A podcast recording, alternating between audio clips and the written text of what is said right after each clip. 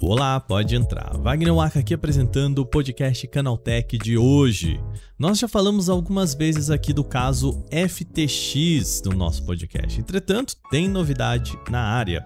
Sam Bankman-Fried, o fundador de uma das mais importantes exchanges de criptomoeda do mundo, está preso nas Bahamas e pode ser extraditado para os Estados Unidos. Segundo o advogado do executivo, ele concordou em voltar para solo norte-americano. A gente vai contar aqui de novo sobre o caso da FTX, essa exchange que acabou indo à falência. O que, que está acontecendo e o que, que o rapaz fez para isso? Bom, são partes do tema do nosso episódio de hoje. Começa agora o nosso podcast Canaltech, o programa que traz tudo o que você precisa saber do universo da tecnologia para começar o seu dia.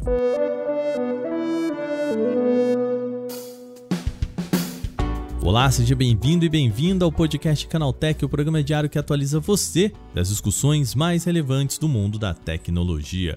De terça a sábado, a partir das 7 horas da manhã, a gente tem os acontecimentos tecnológicos aprofundados aí no seu ouvido. E de domingos e às vezes feriados, a gente tem também o nosso podcast de entretenimento, o Vale o Play. E nessa semana o Vale Play vai estar tá bem especial porque cai exatamente no dia do Natal, então a gente está preparando um negócio bem legal para vocês. Lembrando, final de ano, convide uma pessoa que você acha que pode gostar aí do nosso podcast, apresenta para sua amiga ou amigo que também goste de tecnologia, vai lá, apresenta o nosso podcast, a gente agradece demais por isso, tá bom? Sem mais, então vamos agora começar o nosso programa de hoje.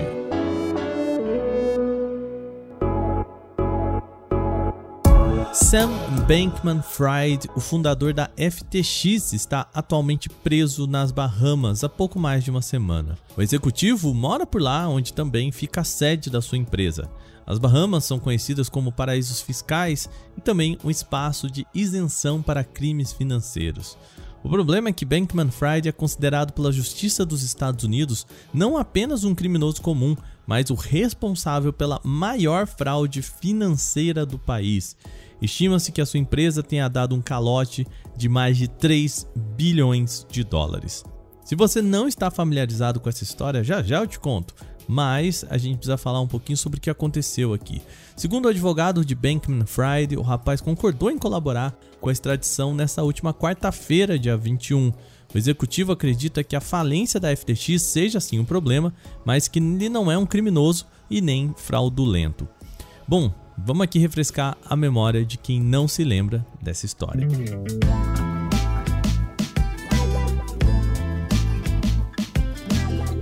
Em novembro deste ano, uma reportagem do site CoinDesk revelou um possível esquema de transferência de assets entre empresas de Sam Bankman-Fried.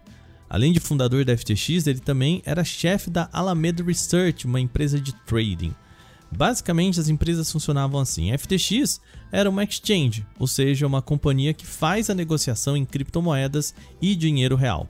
Nesse modelo, quando eu, por exemplo, compro uma FTT, que é a moeda da FTX, eu confio que a empresa está guardando esse montante em real, caso eu ou outra pessoa queira fazer o caminho inverso. Por outro lado, a Alameda Research é voltada para fazer transações com dinheiro de investidores. O que o site CoinDesk revelou são possíveis dados de uma planilha financeira que é relativa à Alameda. O documento mostrava que grande parte dos assets da Alameda eram os mesmos da FTX, ou seja, a empresa estava usando assets da FTX para bancar recursos da Alameda. Havia possibilidade de grande parte do capital da Alameda ser no final dinheiro de pessoas que tinham comprado ou transacionado em criptomoedas. Em suma, isso criou nos clientes um medo de que a FTX não tivesse capacidade de bancar os seus tokens. No jargão dos mundo dos negócios, isso é o que se conhece por ter liquidez, ou seja, se a empresa ou um banco tem dinheiro suficiente para arcar caso seus clientes queiram fazer o caminho inverso e pegar o dinheiro de volta. Com medo de que a FTX não tivesse essa capacidade, houve então uma corrida para vender os FTTs as pessoas passaram a transformar os seus FTTs, os tokens da FTX, em outras moedas. Esse processo de vender os assets e transformá-los em dinheiro real é o que a gente chama de liquidar o investimento. Não é preciso nem dizer que isso quebrou o valor da FTX. A moeda em menos de um dia perdeu 80% do valor. Partiu de 22 dólares para 4 dólares e meio. A questão ainda é tão gigante que a principal concorrente da FTX no mercado, a Binance, tentou salvar os negócios da sua concorrente. Pois é. Também em novembro, o CEO da Binance, conhecido pelo apelido de CZ, anunciou que compraria a FTX. O problema é que muitos dos clientes da Binance que tinham comprado FTTs por lá estavam agora liquidando suas compras e a própria Binance precisava também bancar isso. O prejuízo era tão grande que valia a pena a Binance comprar a empresa concorrente. Em um mercado não regulado, isso pode, tá? Tá tudo liberado. Bom, dois dias depois de anunciar a compra, a Binance então recuou e disse que o problema era grande demais para a gigante arcar e basicamente jogou a FTX para o esquecimento. Não é preciso nem dizer que isso balançou demais o setor de criptomoedas. Como que uma das principais companhias simplesmente ruiu em tão poucos dias? Isso trouxe um medo para o mercado. O cenário de incertezas também respingou então em outras moedas. O Bitcoin apresentou queda forte também nesse mesmo dia, beirando a casa dos 12%. O Ethereum também foi negociado em forte baixa no mesmo dia, com redução de 18% em média.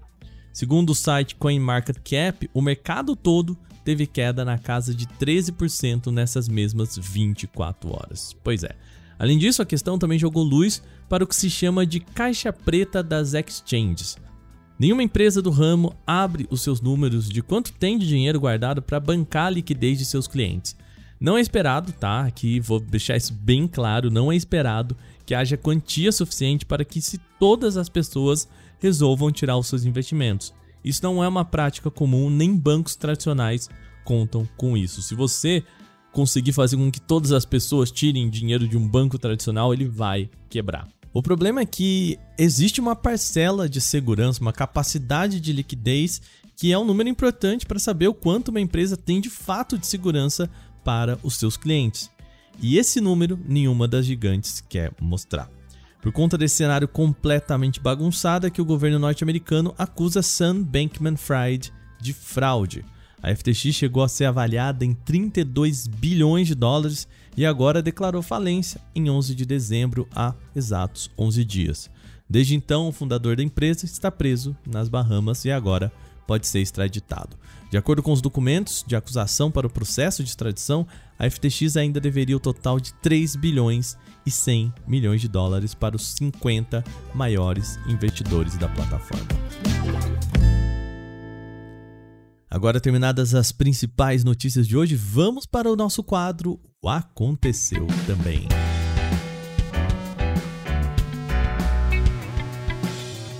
O Aconteceu Também é o quadro em que a gente fala das notícias também relevantes, mas que não geram uma discussão maior. A sétima geração do Ford Mustang não será apenas a mais tecnológica da história. De acordo com informações oficiais da montadora, o carro também vai ser o mais potente da marca. É, de acordo com as informações oficiais da montadora, o carro será lançado em três versões distintas, com potências variando entre 319 e 507 cavalos. A primeira delas, é a versão mais simples, é chamada de S650. Essa variante tem sob o capô motor EcoBoost 2.3 e entrega 319 cavalos. A Ford reajustou os bicos de injeção diretos de injeção eletrônica, tornando o carro mais potente para o modelo de 4 ou 6 cilindros da marca até hoje. As principais atrações, no entanto, ficam reservadas para as versões mais potentes, a GT e a Dark Horse. A primeira, a GT já consagrada, agora ostenta sob o capô a atualização do motor Coyote 5.0 V8, que entrega ao motorista 492 cavalos de potência. Já a versão Dark Horse será a mais potente da história da marca. Ele conta com o motor Coyote V8, somando 507 cavalos de potência. E o Mustang Dark Horse também será o único da família a ser disponibilizado só com câmbio manual de 6 velocidades. A Ford ainda não divulgou os preços dos modelos da nova geração do Mustang, que vão chegar às lojas dos Estados Unidos no terceiro trimestre do ano que vem. O Brasil também deve ser um dos mercados a receber o carro, mas ainda não se sabe se todas as versões virão para cá ou apenas a de entrada a EcoBoost.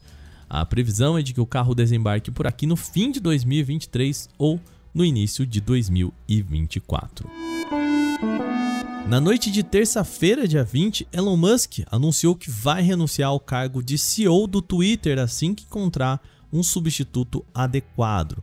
Há três dias, o bilionário sul-africano publicou uma enquete em seu perfil na rede social, na qual perguntou aos usuários se deveria continuar no cargo ou não. A maioria, 57,5%, votou a favor da renúncia de Elon Musk. Mais de 17 milhões e meio de pessoas votaram na enquete do executivo.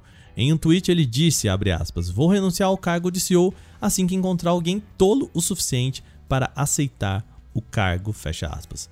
Segundo o bilionário, após a sua saída, ele vai comandar apenas as equipes de software e servidores.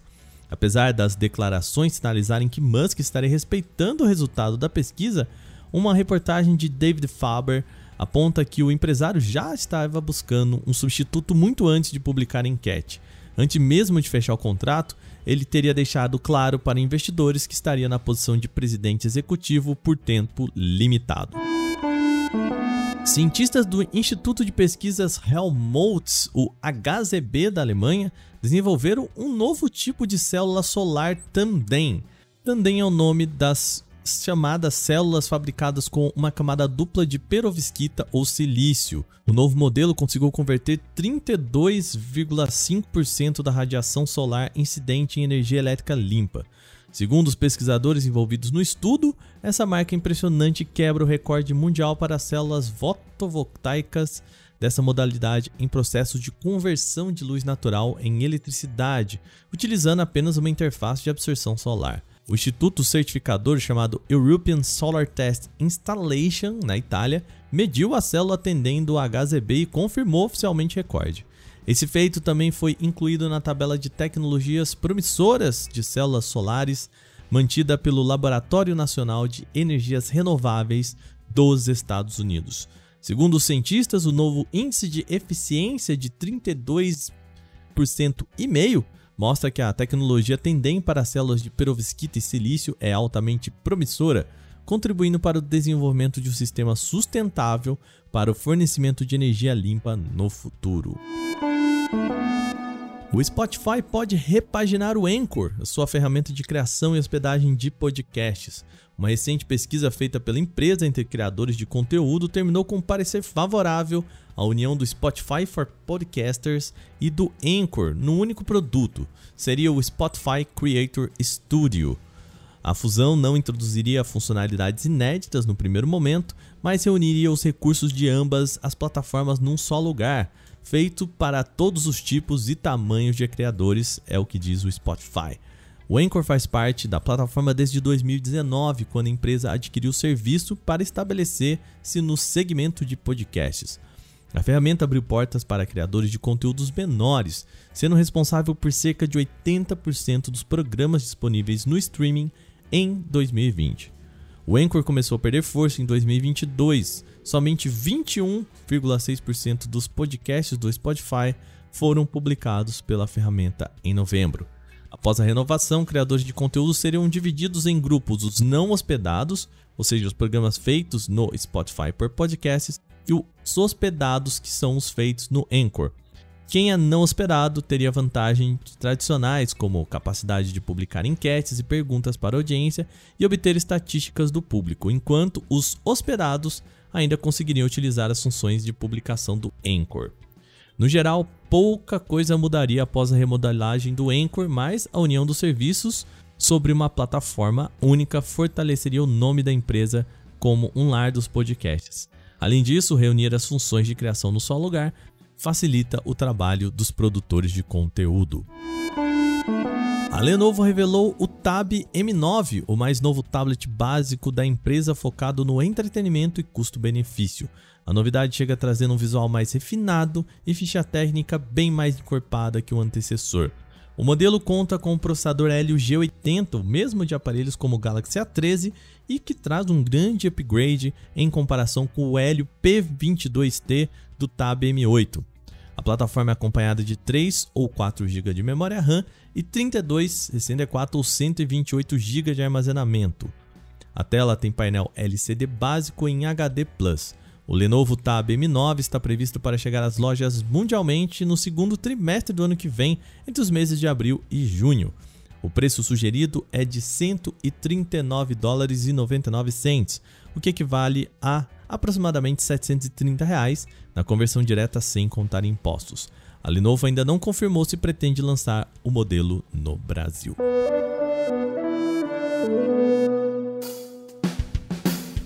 Com essas notícias, o nosso podcast Canaltech de hoje vai chegando ao fim. Lembre-se de seguir a gente e deixar uma avaliação em seu agregador de podcast se você utiliza um.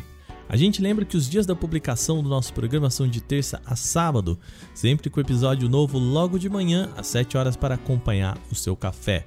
O episódio foi roteirizado, apresentado e editado por mim, Wagner Waka, e o programa também contou com reportagens de Paula Amaral, Giovanna Pinhatti, Gustavo Minari, Igor Almenara e Renanda Silva Dores.